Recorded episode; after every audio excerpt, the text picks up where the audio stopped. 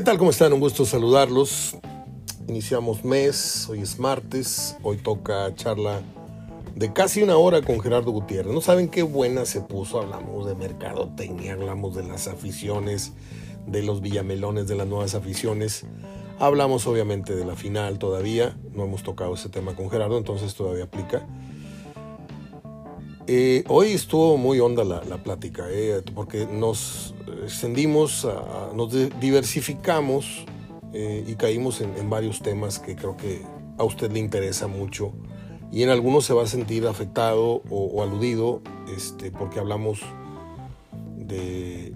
Yo toqué los temas de, de estas nuevas aficiones que hoy pues, son de moda y que poco a poco fueron desapareciendo los verdaderos aficionados que iban a ver fútbol y que apreciaban el fútbol aunque fuera del rival.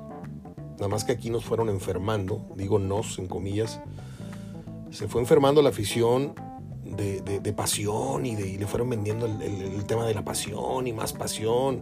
Y no le estoy tirando ninguna pedrada a Toño, mis respetos para el programa. Eh, incluso yo le, les entregué una placa a él y a Mario en su primer aniversario de Facción Pobulera. No está bien que lo de ella. Pero no, no hay ninguna pedrada. Yo estoy hablando de que la mercadotecnia de las cerveceras, de las televisoras, fue jugando mucho con, este, eres verdadero aficionado, entonces tienes que vivir la pasión en el estadio. Y la gente fue cada vez más, en, en más número y más nuevos, a vivir la pasión del estadio. Y la pasión es música, gritos, humo, globos, mentadas de mar y todo. Y el último tema que les interesaba era la cancha.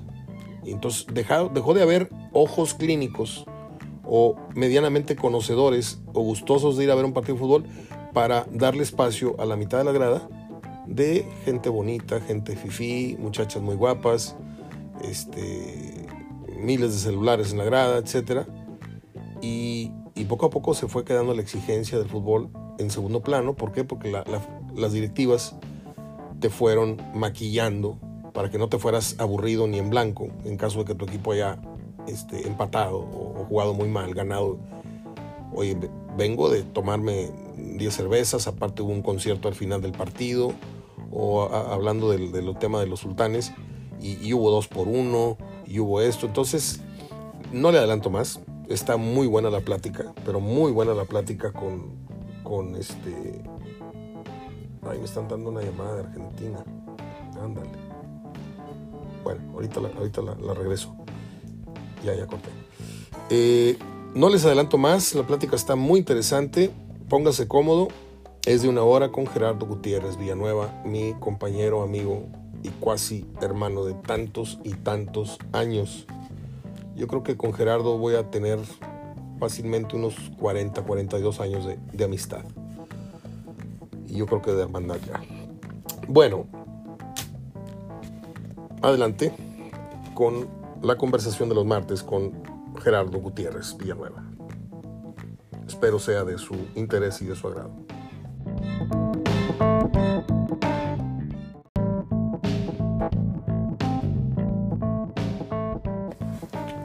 Mira, acá estamos, es el martes 1 de noviembre y Hoy toca con Gerardo Gutiérrez. Ayer tuvimos a Verdirame y hoy estamos con nuestro queridísimo amigo y colaborador y gran periodista Gerardo Gutiérrez para hablar de los acentos. Gerardo y un servidor solemos tener pasadas las horas algunos ángulos que muchos tal vez no, no alcanzaron y yo confío en que hoy podamos rescatar algunos de esos acentos pasados este, 48 horas de la final eh, algo en lo que haya cavilado, algo en, lo que haya reflexionado, las odiosas comparaciones, por qué en Pachuca sí y acá no se dan esos jóvenes, eh, por qué en una ciudad con tan poca, no quiero decir prosperidad, pero con una comparativa, pues viene siendo como Monclova contra, contra Monterrey y tienen esta clase de producción de jugadores y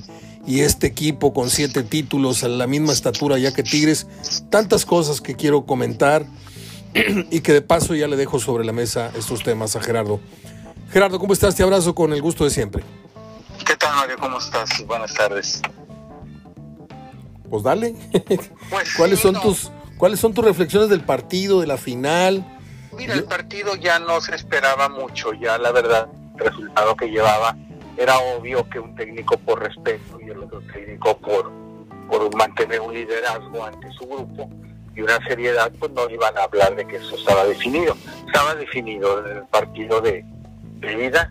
Este, aquí lo importante fue pues la manera como, como encaró Pachuca el partido a, a volverlo a ganar volver a ganar ante su público, es decir, no ganar nomás con el global, ganar los dos partidos, eh, establecer el récord de más goles en, un partido, en una final, me refiero al marcador global que fueron ocho. Este, pues eso es lo, lo interesante que dejó, pero eso interesante, claro, hace cada vez más decepcionante la pues la postura de, asumida por el otro finalista del Toluca, ¿verdad? Que, que realmente una final con ese esa diferencia, se supone que son los dos finalistas los que disputan un título y, y, ser tan, tan, tan, tan grande la diferencia, pues realmente eh, no lo hace sentir como una final en sí, ¿verdad? No, nada. El título es para el Pachuca, pero, pero hubiera preferido otro otro finalista si, si las cosas iban a ser así. ¿verdad? Sí, fue como le dije a Sergio ayer, Toluca nada más hizo el daño, nos privó de una gran final que hubiera sido sin duda América Pachuca, Pachuca América. Gerardo, eh, escucho que la final este, va pasa como a los récords como la de más goles, ¿no? Eh, se anotan ocho, creo, ¿no? Pero ¿qué no Toluca, qué no Toluca y Atlas quedaron un 5-5 y se fueron a penales en global? Bueno, eh, no está hablando como final eh, en lo que aporta cada equipo, sino lo que logra un solo equipo. Ah, ya. Eh, la, máxima cifra tiene razón. de goles de un equipo en 180 minutos era del Toluca y Chivas. Sí, tiene razón. De siete goles, Toluca eh, siete goles, un 7 a 2, y, y, y, también el Chivas un 7 a 2, ese fue 8 a 2. Sí, tiene razón. Estamos hablando de, más goles anotados por un equipo. ¿ah? Por un equipo, por un solo equipo en 180 minutos. Es que esa, estadística también me otra estadística negativa, que es la, el aspecto pues de el mismo un portero, como en este caso Thiago Volpi, que no es mal portero, pues es el portero de las liguillas con más goles recibidos. Este recibe 13, los 8 y los que recibió cuando jugaba con Querétaro este, en la final con, con Santos, ¿verdad? Entonces, este, sí, eh, acuérdate que también había recibido cinco sí. en, en, aquella, aquel partido, entonces pues es una negativa y una positiva. Y una más, este, que tiene que ver con cuestión extracancha, que es eh, la final se jugó, como bien leí ahí en tu página, en un estadio que tuvo peor, la peor, el peor por medio de asistencia en el torneo. Sí, el peor sí, sí, no, no llegaba ni, ni a 10 mil. Pues esto hace, Mario, ver quitar un poquito, darnos una cachetada a la soberbia, una cachetada a, a, pararnos el cuello siempre, que las aficiones somos las que hacemos y las aficiones merecemos campeonato. No, no, pues este Pachuca, digo, no está bien, no habla bien de que, de que tenga una asistencia así. Al final la gente se subió al carrito, ya fueron, como quieran no llenaron el estadio, pero casi lo llenaron y van por el título, obtienen el título, pues realmente los, los triunfos, los campeonatos los logran los equipos, los buenos equipos, las instituciones que trabajan bien, las instituciones que planean bien, que tienen buenos proyectos. Entonces, pues en este caso no es de que porque yo te lleno el estadio y te compro todos los abonos, ya tienes que ser campeón por ya simplemente por la inercia o por la costumbre, ¿verdad? Pues es también una cachetada a la, a la, a la soberbia y a la arrogancia. Fíjate, estoy, mientras hablabas, Gerardo, estoy buscando una publicación. Por eso te digo, no me lo crees. Tú y yo parece que somos gemelos o, o, estamos clonados, porque eso mismo que acabas de comentar, lo puse yo en otras palabras hace unos días, en el sentido de que este Pachuca, con toda su humildad como, como, como ciudad, hemos estado en Pachuca, Gerardo, y realmente si no vas a los pastes y a la plaza, no tienes a dónde más seguir, o sea, este, no, no hay vida ahí. Este, acá somos, este, acá nos creemos Buenos Aires, nos creemos Madrid, nos creemos Nueva York. Sí, es una metrópoli ya Monterrey, pero aunque tengas 80 mil personas que te apoyen eh, cada sábado, si tuviéramos un estadio de la capacidad del Jalisco, del Azteca, no necesariamente eso implica que tengas un gran equipo.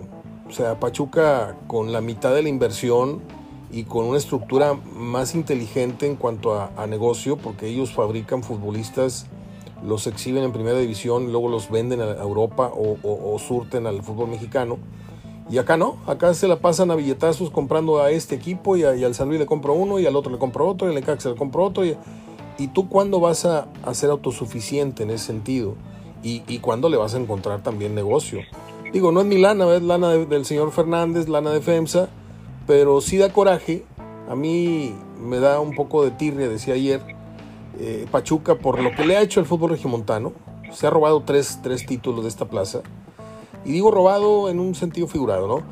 Eh, los ha ganado bien. Pero da coraje, dijeras tú, oye, vino el Cruz Azul, grandote, vino el América, vino... No, hombre, viene el Pachuca, una plaza que no le encuentra sentido cómo existe el fútbol profesional si van 10 mil personas al estadio. O sea, no tiene congruencia. Para mí el fenómeno Pachuca, digo, no quiero pensar mal, aunque ya lo dije en varios programas, que a mí me huele que ahí hay trapo quemado, ahí hay gatos, eh, gatos encerrados, huele a trapo quemado, porque no es un, es como si sembraras tú sandías en el desierto, dices tú, no, no va, no va a pegar, y sigue sin pegar el fútbol, porque no hay, no hay economía, no hay, no hay billete, no hay, no hay flujo. Y, están obstinados en, que el fútbol siga, siga, siga. Y yo no sé cómo operan, los números no sé cómo, cómo operan allí, pero a mí me, parece un, aspecto medio sospechosón. A ver qué periodista se, mete algún día a investiga, ¿verdad? Pero no sé qué opinas. No, definitivamente también hay que tomar en cuenta algo, Mario. Eh, Pachuca es el equipo con más patrocinadores oficiales que todos los clubes de primera división. Ah, mira. Entonces, pues esos son los que te sostienen el negocio, ¿verdad? Y, y qué negocio te compran el modelo que tú les vendas. El modelo de negocio de ellos es ese. El modelo de negocios nuestro es como son los boletos más caros y me compras todos los abonos, te tengo que dar jugadores que cuestan mucho dinero. Y eso no implica calidad simplemente los nombres que ahorita estén sonando, nombres grandes, y eso es lo que te tengo que dar. Y el otro equipo trabaja con proyectos. Tan así, Mario, que es el equipo, bueno, era junto con Santos, pero ya lleva más títulos con San, que Santos. Pero entonces ya se convierte en el equipo con más títulos, lleva siete, con un técnico diferente. Son siete títulos, siete técnicos. Y esa no es una casualidad encuentran un técnico y le dicen, este es mi estilo, esto es lo que quiero del Pachuca, esto es lo que te doy, esto es lo que te entrego, y esto es lo que quiero, y esto es lo que me hagas. ¿sí? Formación de jugadores, si no vas a chistar, si mandamos a Irving Lozano y a Héctor Herrera, y, y, como han ido sacando jugadores, este, y el técnico tiene que adaptarse al modelo de negocio tiene siete, siete títulos, siete técnicos diferentes. Que dijeras tú, bueno, pues tiene siete títulos, uno, tres títulos con uno y cuatro con otro, y los demás años se perdieron ahí porque el técnico no le halló, pero llegan buenos técnicos o técnicos, eh, pues bueno, han sido buenos técnicos, ha sido Enrique Mesa, ha sido Bucetich, Tena, Aguirre. Entonces llega el técnico y le dicen, mira, este, conozco tu capacidad, pero, pero mi modelo de negocio es este. Y es lo que ha buscado Pachuca, y tiene, es el equipo con más patrocinadores este, oficiales que cualquier otro club en primera división. Bueno, ese dato no lo tenía yo de los patrocinios. No sé si sean tan fuertes como para que sostengan gastos de un auditorio, de un museo, de un estadio, pagar nómina, pagar infantiles, pagar juveniles, pagar entrenadores. Yo creo que debe ser un aporte importante, pero yo sigo viendo que ahí no hay... No, debe haber algo en la cuestión gobierno. Sí. Gobierno y directiva, pero, pero al margen de eso, la gente lo que ve es fútbol, lo han hecho bien, Mario. Lo han hecho bien y lo han sostenido muchos años. Fíjate cómo en otros lugares como Morelia, pues cómo vino terminando todo, ¿verdad? El gobierno se vendió, bueno, siempre se vende, pero se vendió y vamos, no hay postor, pues vámonos al, no hay apoyos, pues vámonos a, Mazatlán. Y dejaron a la ciudad de Morelia sin equipo. Pachuca no lo ha hecho, Pachuca lleva ya, estamos hablando de 25, 26, 29 años ya este, dándole fútbol a esa ciudad. Entonces, independientemente de, de los acuerdos que haya con el gobierno, pero, pero pues se ve que es un proyecto sólido y es un proyecto en el que pues le han encontrado y hablamos de grandes como América, como Chivas, como Cruz Azul, como Pumas, pero también cambió el modelo de torneos, Mario, a torneos cortos y en torneos cortos los más grandes, por títulos, Santos, Toluca y Pachuca. Así es. Sí, han sido los que han parado las antenas bien y han capitalizado, porque esos equipos, en, lo que a ti y a mí nos tocó y a muchos que nos escuchan, que fueron los torneos largos, que para mí eran los campeonatos de adeveras, los que daban un campeón que lo manifestaba y lo confirmaba durante 36, 38 jornadas y que te, arrojaba campeones de goleo, no de rachitas de hoy meto 3 y luego meto 2 y luego meto 3 y ya soy campeón de goleo. Sí, porque metí 9 goles y luego metí uno por acá y otro por acá y ya metí 11.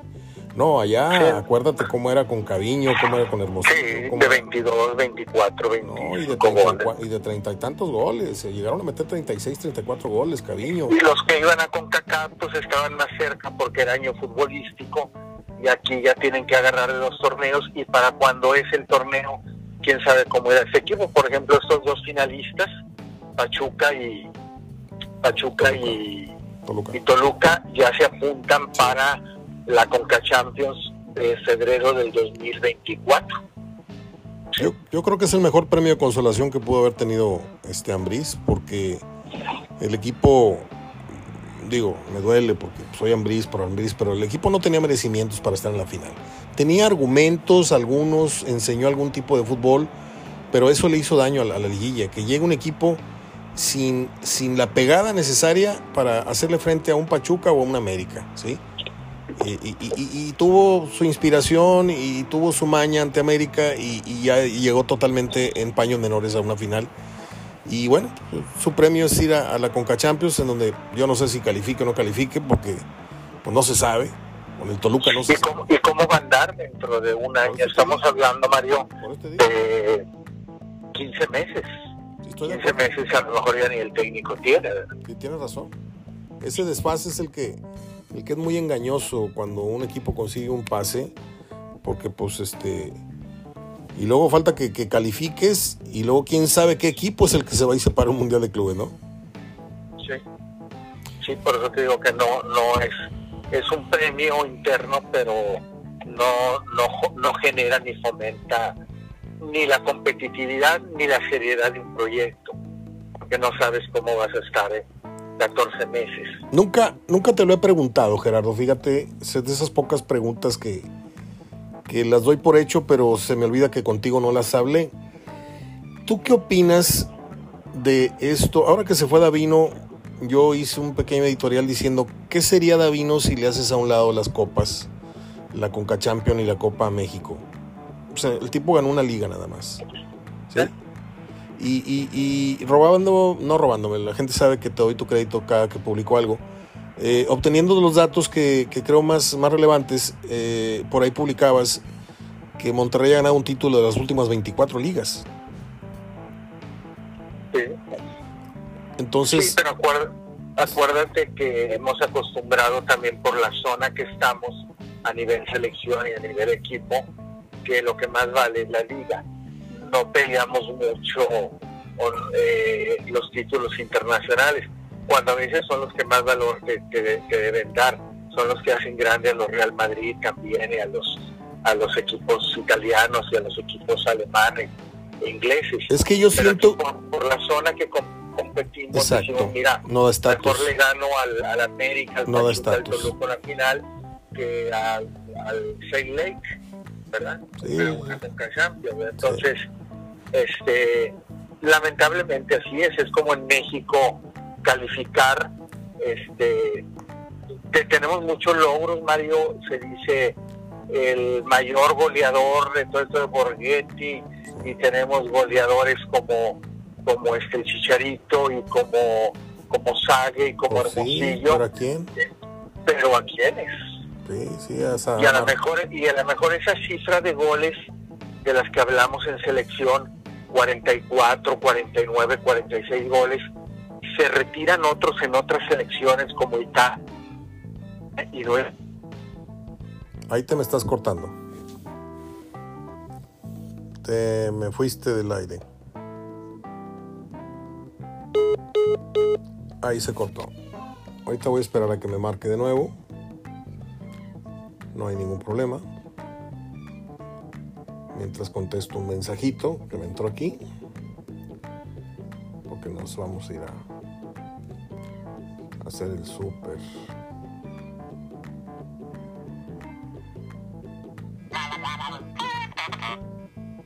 A ver.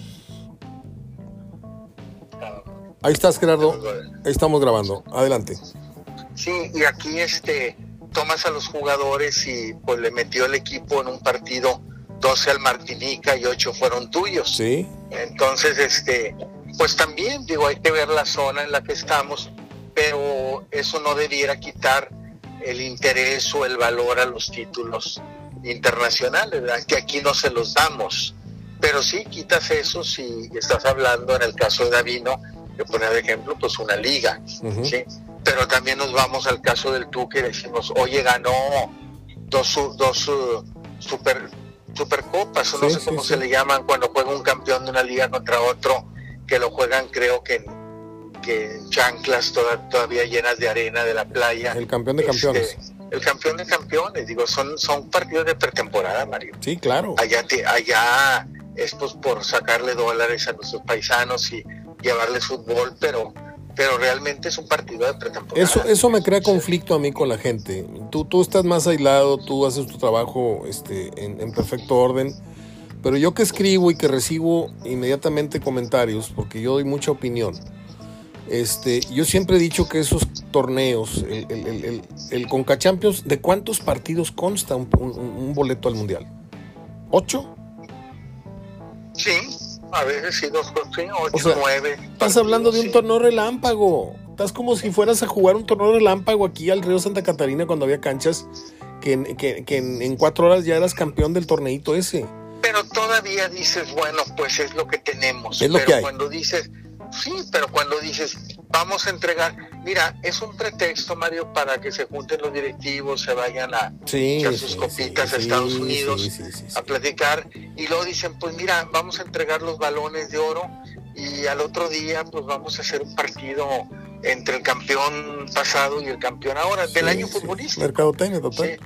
Sí. Y, y lo dan como trofeo y, y, y lo más malo es que, que se lo tomen en serio los que lo ganan y los que lo disputan, ¿verdad? Como si fuera un título más. Sí. Entonces de repente le das a un técnico, mira, ganó nueve títulos conmigo. Yo la otra vez estaba viendo una estadística que me llamó mucho la atención, Mario.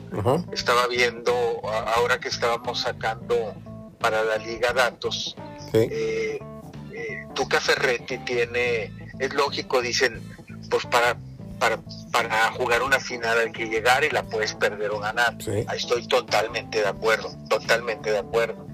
Y es un gran mérito llegarla y es un gran reconocimiento llegar. Pero ya cuando haces el recuento y dices, ¿Cuántas perdí? gané, gané cinco y perdí siete, o gané siete y perdí cinco, Sí. con cualquiera que sea el balance, Claro, claro. eh, está muy, muy equilibrado. Sí. Sí, está muy equilibrado el, eh, ese balance. Que dijeras tú, bueno, gané nueve y perdí tres, Sí. ¿verdad? Ese siempre Pero- fue el tema. Con, con Ferretti ese fue siempre la cuestión. De que no es que no se le reconozca lo que ganó. Se le critica lo que dejó de ganar con el potencial de equipo que tenía. Así es. sí. Y Y, luego yo- ves sus números nada más en liguilla, únicamente en liguilla, y no llega al 50% de efectividad. No, no. Estás hablando de un 47, 48% de efectividad. Entonces lo haces con goles de visitante, con criterios de desempate, posición en la tabla y todos los que han cambiado a lo largo del tiempo, ¿verdad? Por ahí, Este, por ahí leí una... pero, pero ese es nuestro fútbol, Mario. Antes decíamos, califican entre los ocho mejores, son los mejores. Sí. Y de la pandemia para acá nos cambiaron a llamarles al quinto, sexto, séptimo. Ponle, no voy a defender al octavo, pero el quinto y sexto, llamarles fracaso. Sí. Nada más porque no calificas directo y simplemente porque cambió un sistema. Entonces, hoy quinto lugar es fracaso para uno hace cuatro torneos, quinto lugar era un logro para uno. Boleto directo, sí. Sí, entonces es como te lo van cambiando los sistemas de competencia. Yo estoy de acuerdo. Yo quiero seguir con el dedo en la llaga del tema con Champions porque finalmente la pregunta que quería hacerte a ti es, ¿lo más importante es la liga o para ti es el prestigio internacional que pueda lograr Tigres y Monterrey? para mí es todo, la liga y el prestigio internacional, que logren todos los títulos que puedan acumular a nivel clubes, claro, títulos serios. Pero ahí te va. Y, vamos a llamarle serio a Concachampions. Ahí te va, ahí te va. Es, nuestro torneo, es lo que tenemos. Ahí te va. Vamos a poner el ejemplo de Monterrey, que tiene varias copas estas Concachampions. Pero, a su vez va sumando años sin ganar la liga. Entonces eres candil de la calle, oscuridad de tu hogar. ¿Sí? Sí, pero porque los directivos lo permiten. Ah, bueno. Eh, le das un equipo de este tamaño, Mario, mira, era de veras inconcebible, eh, aún en la época, en la primera, aún, Mario, en la primera época de Bucetich. Sí. Sí. Y luego toda la del Tuca y todavía esta. Ajá. Entran en un dilema en que, a ver, pues por cuál se interesa Con equipos de este tamaño, Mario, pues es para pelear todo. Claro. Eso de ese dilema, déjaselo a un, a un Tijuana, déjaselos a un Ecaxa. Así es. Pero Monterrey, voy por una, voy por otra, ¿no? Tienes para dos. acostumbrando en que así lo hacía Monterrey. Acuérdate que en el torneo en el que iba a ir ya al Mundial, eh, esos torneos de agosto, diciembre, eran malísimos. Tiró, eran malísimos, tiró dos. ¿sí? Y Tigres, pues entraba siempre, ¿qué quieren? ¿Conca Champions o, Liga? ¿Sí? También. Y luego ahora volvemos y eh, estamos en dos competencias y nomás no vayan a descuidar la Liga con equipos de ese tamaño donde puede formar dos, dos, cuadros titulares. Pero pues así dejamos que, pues es la directiva que lo permite. ¿sí? Y nosotros pues nos llevamos por esa costumbre de, bueno, pues la liga, y la liga, pero a mí la verdad es eh, para un equipo realmente que, aspire a, grande tiene que pelear todos los títulos internacionales, nacionales, todo lo que dispute que sea serio. Tenemos, ¿qué tienes tú? ¿60 años? ¿59, 60 años? 60 años. Sí. Ok. Vamos a cerrar los ojos y vamos a abrirlos si tenemos 79, si Dios nos lo permite. Yo no creo, pero este, 80 años. ¿Cuánto le habrán recortado o cuánto se habrá separado América y el que tú me digas? Porque yo veo la tabla y veo 14, 13, 10, 11, no sé qué, y luego Tigres 7, Pachuca 7 y Monterrey 5. Monterrey es el décimo lugar en el, escalafón de, ganadores de títulos y es un décimo lugar seco, o sea, es un madrazo en la jeta y como bien lo dijiste hace rato, a la vanidad y al orgullo de que nosotros nos creemos el, no. El fútbol de Monterrey está todavía históricamente nueve lugares abajo, en el décimo puesto de los que han ganado más cosas. Ok, que Chivas la historia, que, que, fue en la, época de las cavernas, pero tiene diez títulos. Y León también. Y el otro. Dices tú, ok, esperemos que Cemex y FEMSA duren muchísimos años de la mano con el equipo que lo sigan manteniendo. ¿Cuántos títulos crees que llegue a obtener América en esta larga carrera en la que tienes que ganar uno o dos títulos por uno del que va arriba para irle recortando? Porque si Monterrey y Tigres siguen permitiendo que, no sé, no, no, no se me ocurre poner el ejemplo, pero Cruz Azul, eh, Chivas, eh, América sí creo que va a ganar más títulos. Pero tú crees que en el mediano plazo de 10 años, por ponértelo más corto, ¿Crees que Tigres se acerque al, a la primera decena de títulos y Monterrey este, pueda subir de 5 a 7 o 8 campeonatos? Mira, debiera de, pero también hay que tomar en cuenta una cosa. América desde 2017 no obtiene nada. Ajá. Sí. Obtuvieron antes Monterrey y Tigres que América. Ajá. Sí. No obtiene nada. Este, más bien habría que ver o preguntarnos si Pachucas, Tolucas, León, Santos no se van primero alcanzar ese tipo de equipos como América y Chivas o acercarse. De acuerdo, estoy de Yo acuerdo. más bien veo más viable eso. Más los viable. proyectos que presentan, Mario, porque ves también el del Santos es un proyecto, De porque le das un equipo a Fentanés que aquí hubiéramos, mira, es lo mismo con todo el respeto a Fentanés, y, y claro, un gran respeto, mira la temporada que hizo, pero el nombre, simplemente sus antecedentes, que no traían nada, pues es lo mismo de Carlos Barra, y aquí matamos a Carlos Barra. Bueno, Pepe Treviño. No, no, o Pepe Treviño sentíamos, no nos sentíamos bien representados, Mario.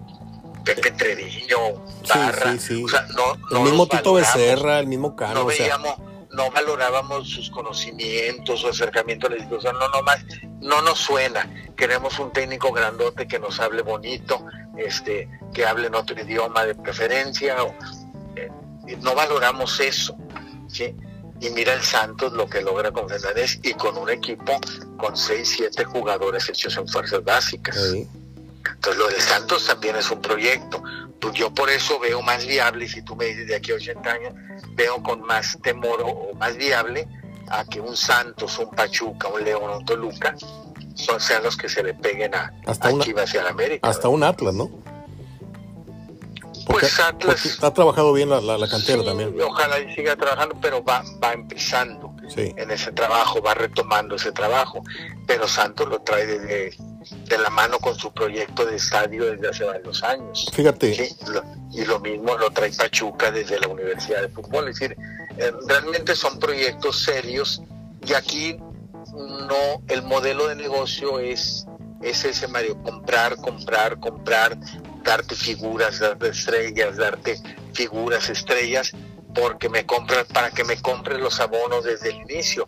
Allá no les interesa, Mario, vender los abonos desde el inicio. ajá, Sí, Y aquí nos burlamos y decimos, Sí, mira, poquito. 30 mil abonos y yo vendí 30 y tú vendiste 25 el, mil. el triticket. Sí, y vas a Guadalajara y tiene 4 mil abonos las Chivas en su estadio, Mario. Uy, Este, tiene eh, 1.500 abonos Necaxa en su estadio. Es decir, no, no, son cantidades que dan muy por abajo, Mario, pero, pero ellos, su modelo de negocio es otro. Hablando, centrándonos, insisto, al, ahora al Santos, al, al mismo Toluca, al mismo Pachuca, pues es otro, sobre todo el caso de Santos, del que estamos hablando, Santos y Pachuca. Es, eh, eh, es hacer jugadores, eh, tú fíjate en su momento, los jugadores que le quitaba América al Santos, ¿sí? Pues prácticamente le quitaba a todos. Sí, sí, Benítez. Sí. Pero aquí somos de traer jugadores hechos. Fíjate bien el caso del San Luis. ¿Qué ha hecho San Luis? Nada. Y menos desde que no hay descenso. ¿Sí? Pero ve lo que los, los delanteros, los centros delanteros, cuando aquí lloramos cuatro años porque no le encontramos un sustituto a, o alguien que le haga pelea a Funes Mori, Berterame, Nico Ibáñez, estoy hablando de ya campeones de goleo. Y ahora este que viene, que ya lo van a comprar algún equipo grande, Abel Hernández, que hizo ocho goles. Estás hablando, Mario, de que en cinco torneos trajiste tres perfectos desconocidos, aquí le llamaríamos así, ya fueron campeones de goleo y ya los tienen equipos importantes. El caso de Berterame, el caso de Nico Ibáñez, y para allá va Abel Hernández, que creo que lo quiere el América o el Cruz Azul, ¿sí? Entonces, es, es lo que uno se explica, dice, y tú no tienes ni siquiera a nivel internacional ese escauteo como institución grande que, que ahora traes hasta un jefe de inteligencia deportiva británico, como es el que trae ahora el Monterrey, Sí. y, y ya quieres jugadores hechos. Eh, se anda hablando de, de Diego Laines, Sí. ya se habla de que es- no es un rumor, ya se manifestó un interés por él. muchacho de 22 años. Qué triste, qué triste. No, no, lo que vas a pagar por él. No hay, no hay un Laines en fuerzas básicas. Pero es que Laines es un ratón loco. Yo tengo desde que se fue diciéndoles, ese muchacho no sabe jugar, tiene condiciones, tiene habilidad, pero no sabe jugar. Decide mal, todo lo que hace lo decide mal. Es un muchacho y, que... Y además no habrá uno sí, más o menos así parecidón. que Tigres ya pudo haber desarrollado. Entonces estamos, pues tú lo dijiste al principio, es abrir la cartera y, y darle al niño los juguetes de moda. Sí, sí, sí, sí. sí. Dale lo que está de moda. No ejemplo... el monito con el que quiere jugar, no. El monito que sale en la televisión y que está de moda. Eso dale, dale. ¿Y sabes lo que hacen los niños? Sí, Ese sí. monito a los dos, Tres al días. mes lo tiran. A los tres días lo tiran o lo dejan en una esquina. Y es lo que hacemos nosotros. Primero los engrandecemos. Yo nunca entiendo, Mario, cómo eh, al- ya lo haces ídolo desde el aeropuerto, desde que se baja del avión. Y sabes, Todavía no te da nada. pero ¿sabes quién provoca eso y quién promueve eso? Los medios. Porque Sí, el medio... son los medios. Sí, los medios son los que- definitivamente, son los que te dicen, ah, llega tal hora y no sé qué, y toda la bola de gente sin qué hacer, porque puede llegar a las 2 de la mañana o puede llegar a las 12 del mediodía, y vas a ver la, la muchachada, vas a ver la perrada, y, y si tú no informaras que llega, pues el tipo no va a llegar tan arropado, ni tan apapachado, ni tan consentido, no se ha tirado, como yo siempre he dicho, no se ha tirado una maroma todavía, no se ha ensuciado, y ya lo están cargando en hombros y ya le están pidiendo fotos. Espérate, primero velo jugar, que se gane el aplauso, que se gane el, reconocimiento. Pero acá, se, acá, voy a decirlo muy, muy vulgarmente, pero acá eh, eh, está la muchacha abierta de patas, ya, ya lista para que, oye, espérame, tan fácil, pues un traguito, un besito antes. No, llegas y ya está la afición abierta de piernas. Entonces, ya nos encontramos.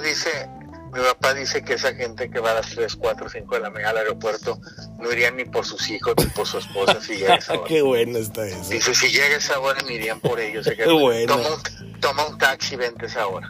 Qué buena. Y aquí vamos a las 2 de la mañana y 3 de la mañana y 5 y, y, Oye, y no la- le damos la no le damos oportunidad al jugador que se muestre primero, ¿verdad? Oye, la despedida que le hicieron a Pizarro, yo no tengo nada en contra de Pizarro, ¿eh?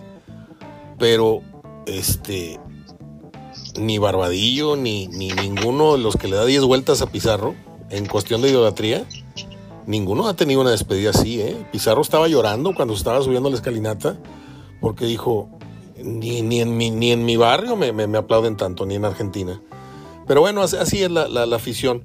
Este, Sí, ya es- fíjate Mario, ya es otra también, eh, la ciudad ha crecido y todo. es otra cultura es otra- futbolística. Es otra cultura. Eh, acuérdate que nosotros íbamos al estadio a ver fútbol Sí, no a cantar. y te, y te sentabas y, y- y fíjate, llegabas más temprano.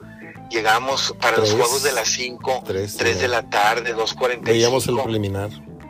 Sí, preliminar y además el estadio callado sin música, sin nada. Sí. ¿sí? Y ahora les tienes que llevar conjuntos musicales, ponerles una verbena afuera, ¿sí? Hay mucha gente que incluso empieza el partido y está arriba platicando con los amigos que, que se reencontró. Es otra cultura de fútbol, es otra cultura. Ya, ya no los llevas por el fútbol en Y por sí, ahí, por ahí ¿sí? se fue ya los haciendo. llevas en, en qué extras les das a, esto, al, al- al espectáculo. ¿verdad?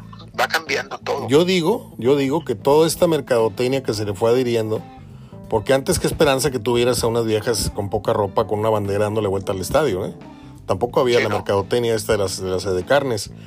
Este, le metieron música, le metieron ya, ya, ya meten un gol ahora en la Azteca y en, en no sé dónde más, y salen fuegos artificiales desde la cancha, ¿eh? Sal- sale fuego. eh, en algo que es muy peligroso, muy peligroso. No hay que olvidar la final juvenil del Azteca en donde jugaron con fuego y, y se les quemó ahí un globo con helio y salieron heridas, ¿te acuerdas? Sí, sí, sí. Entonces, yo siempre he dicho que los juegos artificiales, si los tiras afuera del estadio o desde el techo, está bien, pero ya cuando te pones a jugar con fuego dentro del estadio, cuidado. Yo siempre he dicho que son grandes distractores para matizar o tratar de compensar con ambiente, con música, con luz, con sonido, lo que en la cancha no te van a dar. Porque un partido de fútbol no necesita Mira, yo me quejé muchas veces de las últimas temporadas que yo fui al estadio de Tigres. Tenía mi, mesa, sabes que nos daba nuestra mesa para trabajar y hacíamos nuestros enlaces o cuando teníamos los derechos de transmisión. Entonces yo me quejaba, por eso nadie me quiere, porque yo me fui a quejar, le dije, oigan señores, ¿no le podrían bajar al, sonido de la cancha que te ponen a, a Pesado y a Ramón Ayala y los intocables a todo volumen? ¿Sí? A todo volumen. ¿Por qué? Porque quieren que te sientas como en una cantina, como en el Far West. Chúpale, chúpale, compra cheve. Estás a toda madre acá en el ambiente, órale, bailen. Oye, espérame, uno está trabajando aquí arriba y estás tratando de oír lo que te está diciendo de la cabina o las preguntas que te está haciendo y, no consideran eso. Entonces yo siempre pensé que eso mismo que acabas de decir, pienso que estos elementos que le fueron adhiriendo no existían antes y ¿por qué se adhirieron? ¿Por qué se inventaron para el fútbol? ¿Por qué? Porque tratan de con ello compensar los altos costos del boleto que se están cobrando. Y segundo, pues si no hubo un buen partido, como quiera me la pasé toda madre bailando y oyendo música. Y ya no te vas en blanco. Es la mercadotecnia que inventaron estos estadios, en estos dos estadios. ¿No? Sí, sí, definitivamente convocas más gente, pero ya no va gente por ver el fútbol en sí. Y, y ello derivó, ello derivó en menos conocedores del, juego. No porque tú y yo nos creamos conocedores, pero sabemos un poquito. Pero es cada vez más. Mira, te voy a ser muy, muy sincero. Yo conozco tres, cuatro, cinco personas. He tenido dos, tres parejas que le van a Chivas, que le van al, no voy a decir la última, y varias que le han ido a Monterrey a Tigres. Y cuando yo las conocí, el fútbol no era tema ni un minuto en el café, ni en la cama, ni en en el coche. No podía yo hablar de fútbol. Y resulta ser de que a la vuelta de unos años las veo en el estadio tomándose selfies en la toma de la televisión y les escribo, le digo, oye, oye, oye, a ti desde cuándo te... Soy rayada y, tengo aguante y no sé qué. Le digo, si ni sabes quién juega en el equipo, no me lo sé los nombres, pero yo soy rayada de corazón. Le lavaron, le dieron una lavada de cerebro a la gente, una lavada de cerebro, que ahora ir a, ir al estadio de fútbol es como ir al Paseo Santa Lucía, ¿eh? O sea, tengo ganas de vivir la experiencia de subirme a la lanchita y acá la gente dice, yo quiero estar en donde todos cantan, en donde todos gritan y, gritarle a Funes Mori y tirarle besitos a Tato Noriega y, toda esa mercadotecnia empezó desde de Abaco para acá, ¿eh?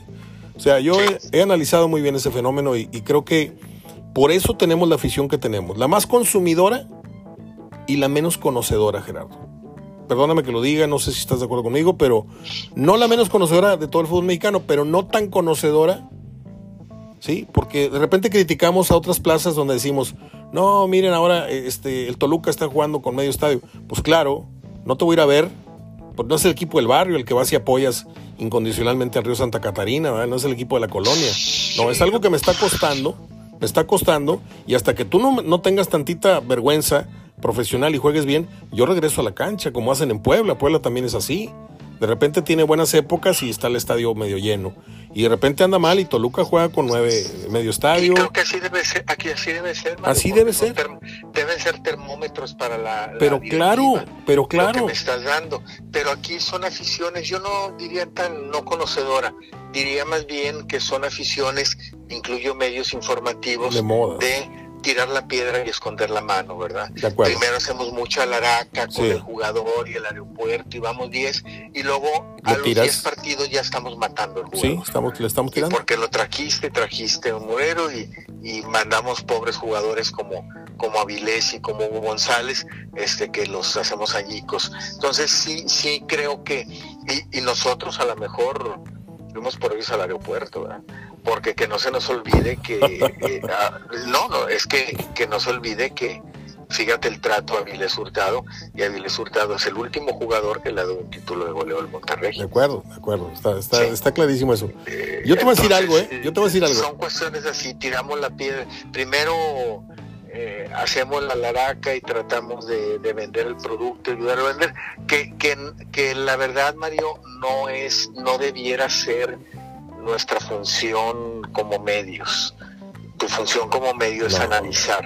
Tampoco decir no vaya, no, pero es analizar las cosas. Pero ya sabemos, este, tu padrino fue el que inventó todas esas, esas, esas, esas corrientes.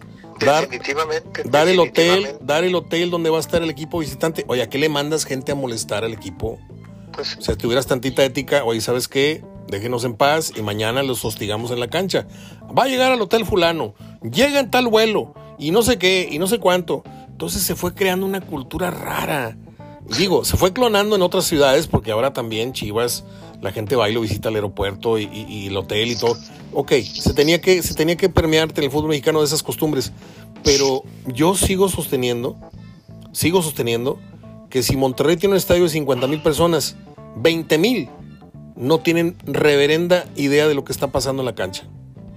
Están las dos amigas de la oficina, está eh, el novio con la novia, y están los niños, y, y hay muy pocos cerebros ahí que están viendo el juego y lo están realmente analizando el partido.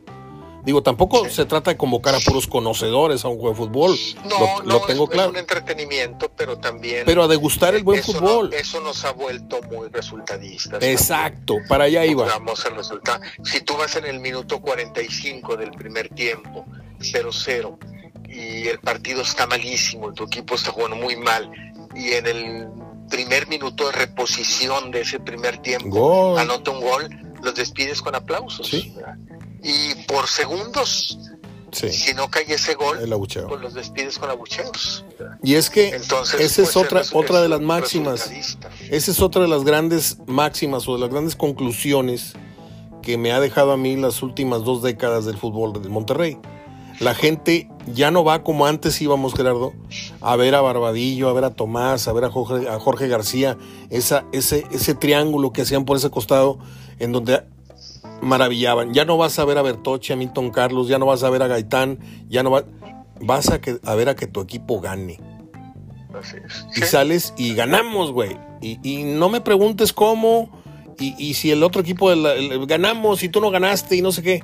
Entonces ya desde que yo empecé a notar esos rasgos en la personalidad de la afición, me di cuenta que nada que ver con aquella vieja afición del Monterrey que jugaba en familia, pero que había... Mira, es que se fueron muriendo todos, hay que decir la verdad. Los viejos conocedores, los viejos rayados, se fueron muriendo ya casi para, para finalizar el TEC.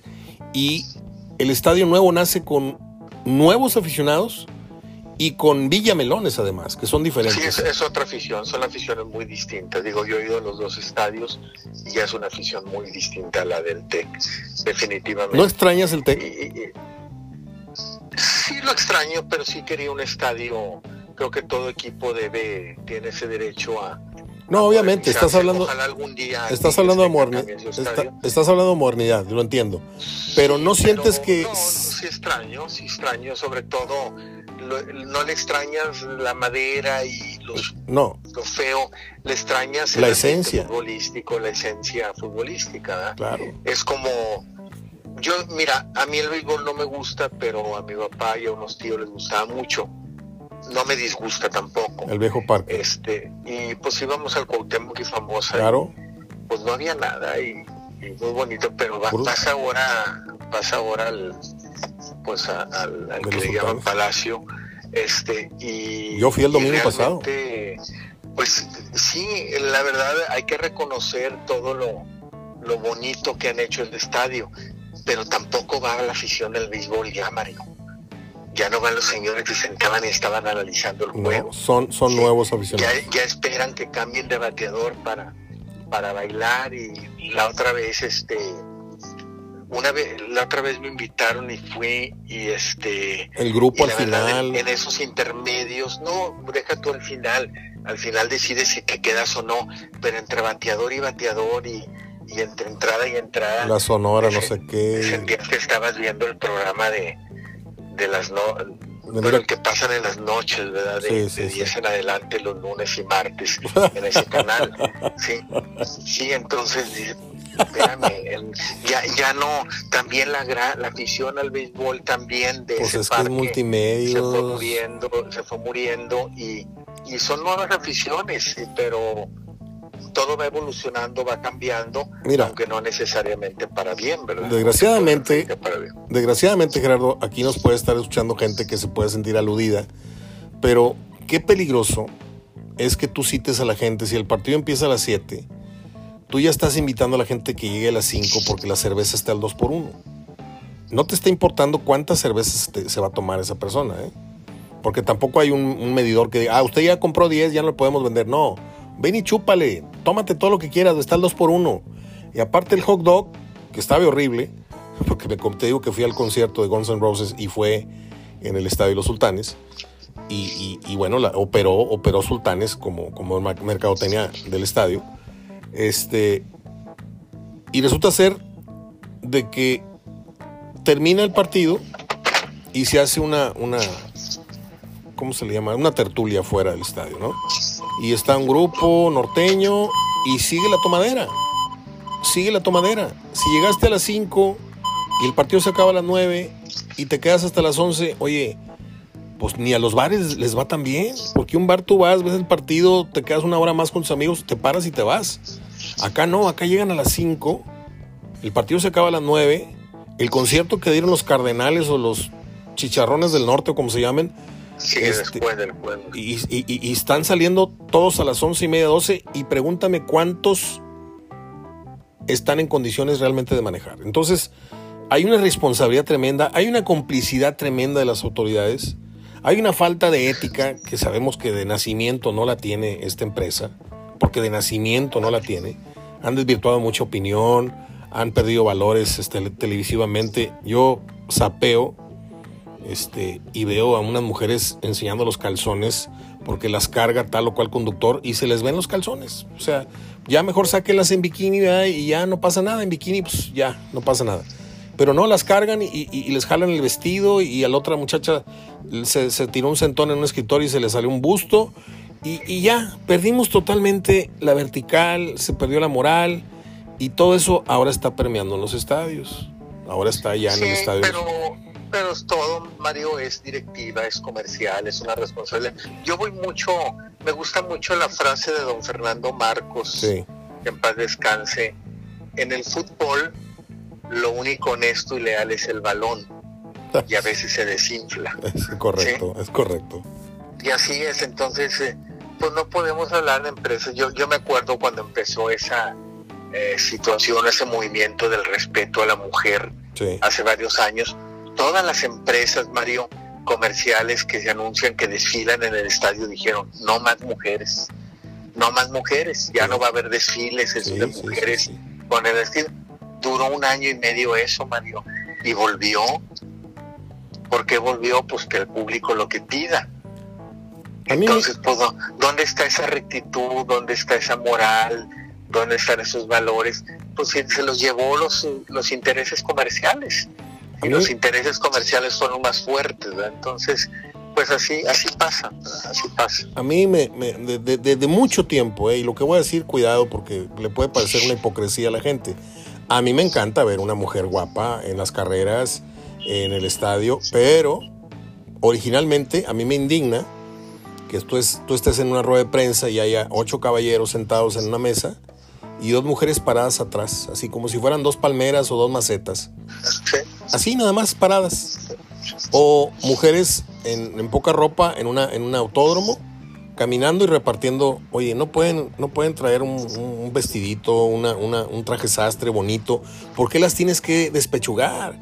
¿Por qué tienes que jugar así con la imagen y con la dignidad de una mujer que necesita el dinero, evidentemente? Y luego ya de ahí se hacen carrera, ¿eh? de ahí se van al table y de ahí se van al porno y de ahí, y ahí se van al OnlyFans. Entonces, qué desagradables temas estamos tocando. Gerardo, son 50 minutos. ¿Cómo vas? ¿Ya llegaste? ¿A dónde vas? Sí, ya este. Pero sí, bueno, todo eso nació de. Estamos hablando de los proyectos, de, los modelos de negocio. Del Oye, yo quiero terminar con un tema. Yo quiero terminar con un tema porque eh, yo estimo mucho a Pepe Treviño. Yo no sé si él me estima a mí. Pero yo soy una persona muy agradecida como contigo. Y Pepe me hizo favor de asistir no pocas veces como analista a la mesa de Hablando de Fútbol en 2006, 2007, 2008, en donde estaba Bucetich también como parte de la mesa, cuando no lo pelaban, cuando era el, técnico apestado que vivía aquí, no el defensivo, no, no le hables. Y cuando se les ofreció, lo llamaron y, ya dejó de estar en mi programa. ¿No crees tú que Pepe corrió con muy mala suerte? Que, que si a Pepe le hubieran dado un equipo como los de ahora, con lo que sabe, con lo que quedó campeón en, Centroamérica, ¿no crees tú que hubiera Vaya, yo a Pepe lo veo con más arrestos, con más argumentos que un Carlos Barra, para decírtelo rápido, ¿no? Sí, se preparó más, Mario, fue más adelante, fue más adelante que todos. Acuérdate que fue el primer técnico que, llevó una computadora a la banca y se la quitaban, Mario, se la quitaban, que no se podía. Ese tipo de cosas no se podía y, se la quitaban, ¿verdad? Y como en el fútbol americano, y como en el fútbol americano, el medio tiempo le daban las gráficas tomadas del video y, le entregaban copias y le decían, mira, así está parado el equipo, así está parado el otro. O sea, fue un adelantado, ¿eh? Yo a Pepe lo admiro, lo admiro mucho. Es un adelantado, estamos, estamos hablando del 2001, sí. 2002, se adelantó, se adelantó tan así que ahora, ahora este, todos lo usan, lo llevan a la banca, lo llevan pues a todas partes en el alrededor del estadio. Sí. Este, pero sí fue un adelantado, yo creo que hubiera merecido mejor suerte, mejor oportunidad, quizá en pero bueno, era muy difícil aquí en unas condiciones en las que volvemos a lo mismo, Mario. Quieren técnicos que hablen bonito, quieren técnicos que... Pero es en todo, Mario, es en todo. Este, tú lo ves en los analistas que anuncian las televisoras para, para cubrir el Mundial. Pues, pues de cada cinco que anuncian, cuatro son extranjeros. Acabo de ver. Y de esos cuatro, y de esos cuatro, eh, de esos cuatro tres son argentinos. En el, eh, Entonces, tengo en la este, pantalla a Verón ahorita, lo están anunciando. A la sí, hay muchos, hay pues muchos mexicanos que puedes llevar, hay muchos mexicanos que puedes llevar y que te pueden aportar mucho, ¿verdad? Pero no, pues es el, el extranjero como que el acentito que convenza, que, que te dé para que nos traiga palabras nuevas, que nos traiga un vocabulario nuevo. Entonces, pues sí, digo, yo creo que Pepe pudo haber tenido pues mejor suerte, mejor oportunidad en, algún proyecto que fuera pues desarrollado como lo desarrolla Santos o como desarrolla Pachuca. Fíjate, tú y yo tenemos amigos en común en los equipos, Tito Becerra, el propio Pepe Treviño, Carlitos Muñoz, este Rodríguez, ¿qué? Sí, sí, Cervera, gente que ha estado en la estructura, Martínez Cervera. que han estado en la estructura eh, de exfutbolistas pasaron a ser parte de entrenamiento, de entrenadores, etcétera. Y sabemos que, eran más capaces de lo que fueron, de la, de la oportunidad tan breve que les dieron. Pero yo en el caso de Becerra, Pepe Treviño, yo a, a, Pepe lo veo con una estatura mucho mayor, con más conocimiento. Lo tuve en radio y no sabes lo que le, lo que le aprendí, lo que valoré eh, la claridad de conceptos, lo que le aprendí, tomé nota y tengo los programas grabados y de ahí saco algunas, algunos preceptos, algunas ideas. Y me dio tanta tristeza que Pepe no haya tenido algo parecido a lo, a lo de Fentanes. Ya no te digo un título, que haya levantado así la mano como de repente la levantó el Roberto Hernández en, en, Morelia. Morelia, ¿Me entiendes? O sea, Pepe era más que Roberto Hernández. Pepe es igual o más que Fentanes porque no, no lo digo por la amistad, lo digo porque lo conozco y le he escuchado hablar. Y yo digo, qué lástima que le, le tocaron las, las, ediciones malas del Monterrey. Porque no le soltaron un equipo como el de ahorita. Nunca. ¿Por qué? Porque estamos muy, muy, muy envanecidos y, y si no es un técnico, como dices, de allá, argentino, europeo, ya, ya no estamos para oportunidades ni en la cancha ni en el banquillo, ¿eh? Sí, con jóvenes. por la venta de sus productos, que la venta de sus productos también requiere de un técnico con, con una cierta imagen o nombre. ¿Cómo le va a ir al Tato Noriega? Yo espero que bien, Mario. Yo espero que bien. Está arropado por. ¿Lo ves? ¿Lo ves haciendo huesos viejos en Monterrey? No, Mario. Acuérdate que los proyectos en Monterrey no son más de en presidentes. No son más de cinco o seis años. Y Jorge Urdiales, bueno, fue la excepción este, pero luego vino un proyecto de Luis Miguel Salvador, tres años y medio, cuatro, el de Julio Davino, este, cinco. No, yo, yo veo que Monterrey en las cuestiones de, presidente trae proyectos a, a cuatro o cinco años. Bueno. ¿Algo que desees agregar, que digo Gerardo? No, bueno, pues esperar ahora va a haber tema ahora para empezar a hablar de la selección más del mundial. Sí. Eh, ya con esta liga que ya termina, empieza otra vez el fútbol de estufa, que ese no va a dejar de estar durante el mundial. Este, las contrataciones, sobre todo en un fútbol que nos tiene acostumbrado a eso, porque yo de fútbol de estufa yo no le vería nada, tienen grandes equipos para competir con lo que tienen, pero queremos juguetes nuevos y ahora más que se acerca diciembre y viene Navidad. Entonces, este, pues queremos juguetes nuevos y a ver qué nos trae Monterrey y Tigres de, jugadores. Este, y, dentro de ese proceso de tres jugadores, porque empiezan a regresar como el 24, 25, 26 de noviembre, este, que empiezan pretemporadas, pues ya estará también México empezando su participación en el Mundial. Entonces, creo que los próximos temas es hablar ya un poquito más de la, de la selección que ya mañana, pasado mañana, ya se reúne completo los 31 jugadores ahí en España. ¿Y tú crees que Almada tenga posibilidades de ser técnico o eso es nomás un tema de, de, actualidad y de, y de moda? De que no, lo, lo, acerca más, Mario, lo acerca más. Yo creo que este señor no va, independientemente de cómo le vaya, no va a seguir, está muy fastidiado ya. Pero la pregunta es, la pregunta se le dice a Verdirame ayer, te la hago yo a ti. ¿Jalará igual, jalará igual Almada en club, el Almada de club que el Almada del Tri? Sí, yo creo que sí, Mario. O sea, le, puede exigir así como le exige a los jóvenes, pero yo no sé si a, y a los jugadores ya consagrados, que todos son figuras y unos vienen de Europa y no sé qué. ¿No crees tú que... Ah, es que tú, tú mismo me diste el, el Q, tienes razón, porque él contaría con una base de jugadores que ya lo conocen, ¿verdad? Que ya lo conocen y unos líderes nuevos, más propositivos. Y sabes también qué pasa cuando es mundial, cuando es mundial en casa, eh, pues le ponen más ganas. Sí, tiene razón. En preparación, en darle jugadores, mucho más ganas. Acuérdate el tiempo que le soltaron a Albora. Albora le soltaron todo un torneo los jugadores. Sí, sí, tiene razón. Porque era nuestro mundial en casa. Entonces, pues es una oportunidad. Aquí sí, aquí sí, en este mundial que viene, México está obligado a lo que sí llegó en el Mundial de aquí al quinto partido. Sí. Entonces, porque aunque, este, aunque sean poquitos partidos en México, Estados Unidos sigue siendo home team, o sea, sigue siendo equipo de casa, México en Estados Unidos. Al, ser un mundial aquí, yo creo que le van a dar más, más cancha a la selección, más preparación y, tener los jugadores más tiempo. ¿verdad? Y yo sí le veo a Almada este, posibilidad como, como seleccionador. Yo te voy a terminar con una reflexión. Yo creo que México debió haber tirado este mundial. Tirado es, no me importa el resultado, voy a llevarme a esta camada que levantó la mano en el último semestre. A Acevedo, a Eric, y al otro, a Sánchez y a Álvarez y a no sé qué. Y échalos al ruedo. Que nos metan dos de a tres, los polacos que nos metan de a... No importa, pero que la gente sepa que se está cocinando la selección más competitiva de los últimos cinco mundiales para el que viene. Para el que viene.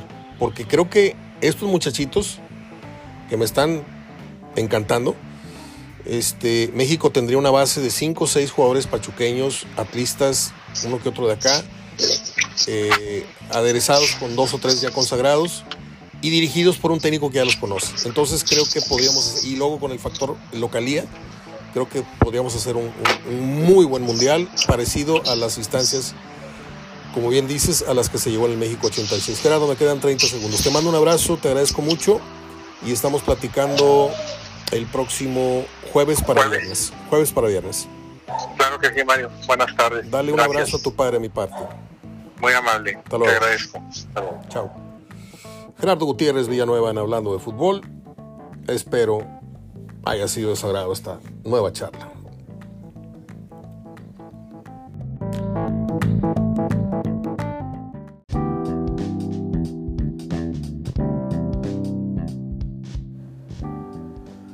Vamos ahora con las efemérides. Espero que les haya agradado la plática con Gerardo Gutiérrez Villanueva. Tengo muy breves efemérides para el día de hoy. La primera es eh, la que habla de Larry Flint, que nació un día como hoy en el 42. ¿Quién fue este señor o quién es? Yo digo que ya murió. Este señor fue el magnate de la pornografía en los 60, 70. Hubo dos revistas muy, muy importantes en ese, en ese rubro. Uno era Larry Flint con la revista Hustler y el otro Hugh Hefner con la revista Playboy. Este señor eh, fue llevado al cine su, vida por el realizador Milos Forman en una película que no vi, debo aclarar, porque no, no me llamó la, atención, no me llama la atención ese tema, pero tuvo mucho éxito El pueblo contra Larry Flint y fue estelarizada por Woody Harrelson, un actor muy interesante. En el 49 nació un gran productor musical, compositor, arreglista canadiense de nombre David Foster.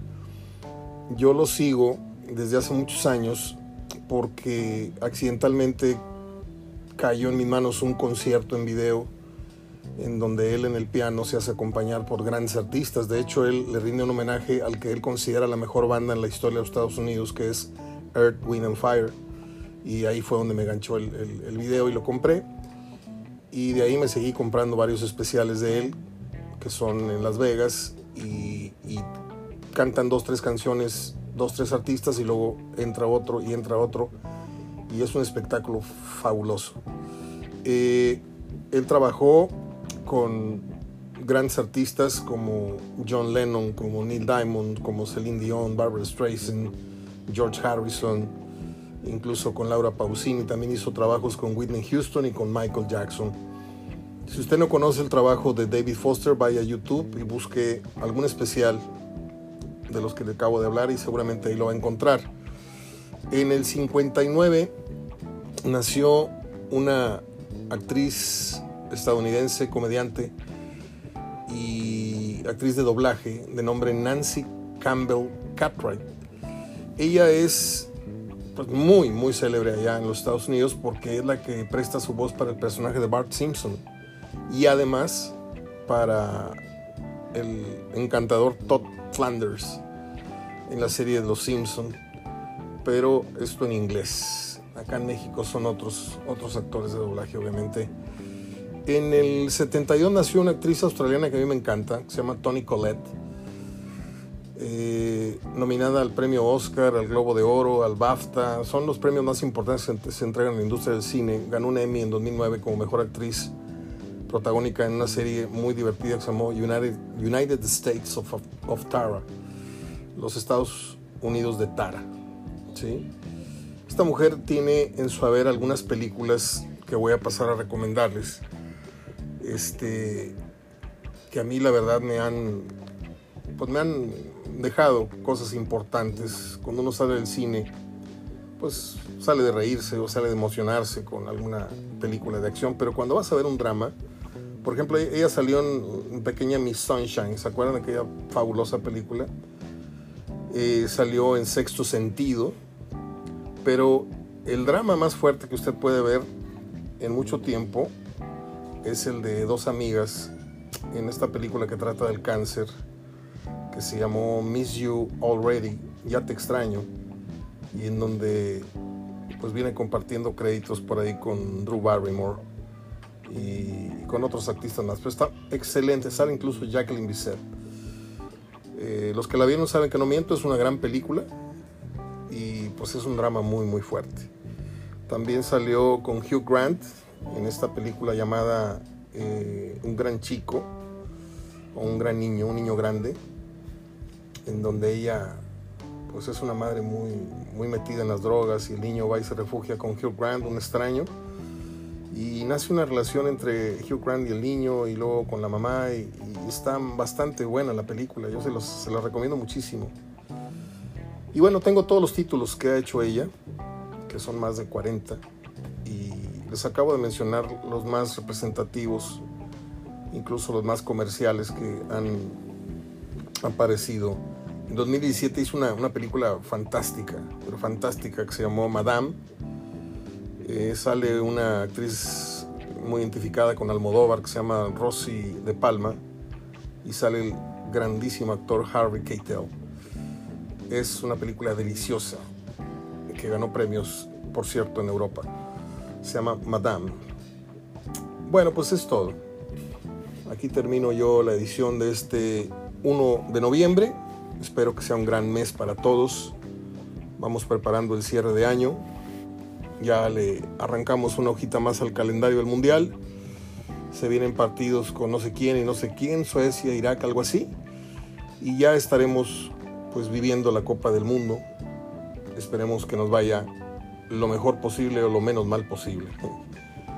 Eh, buena la entrevista de Gómez Junco, la están pasando por segmentos y vemos a un Tata Martino muy relajado, lo vemos muy sonriente, lo vemos incluso bromeando.